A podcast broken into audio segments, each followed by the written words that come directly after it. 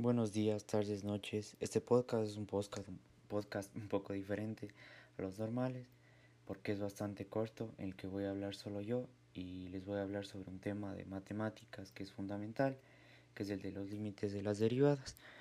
Les voy a enseñar cómo estos dos temas eh, son fundamentales para las matemáticas y están relacionados entre sí.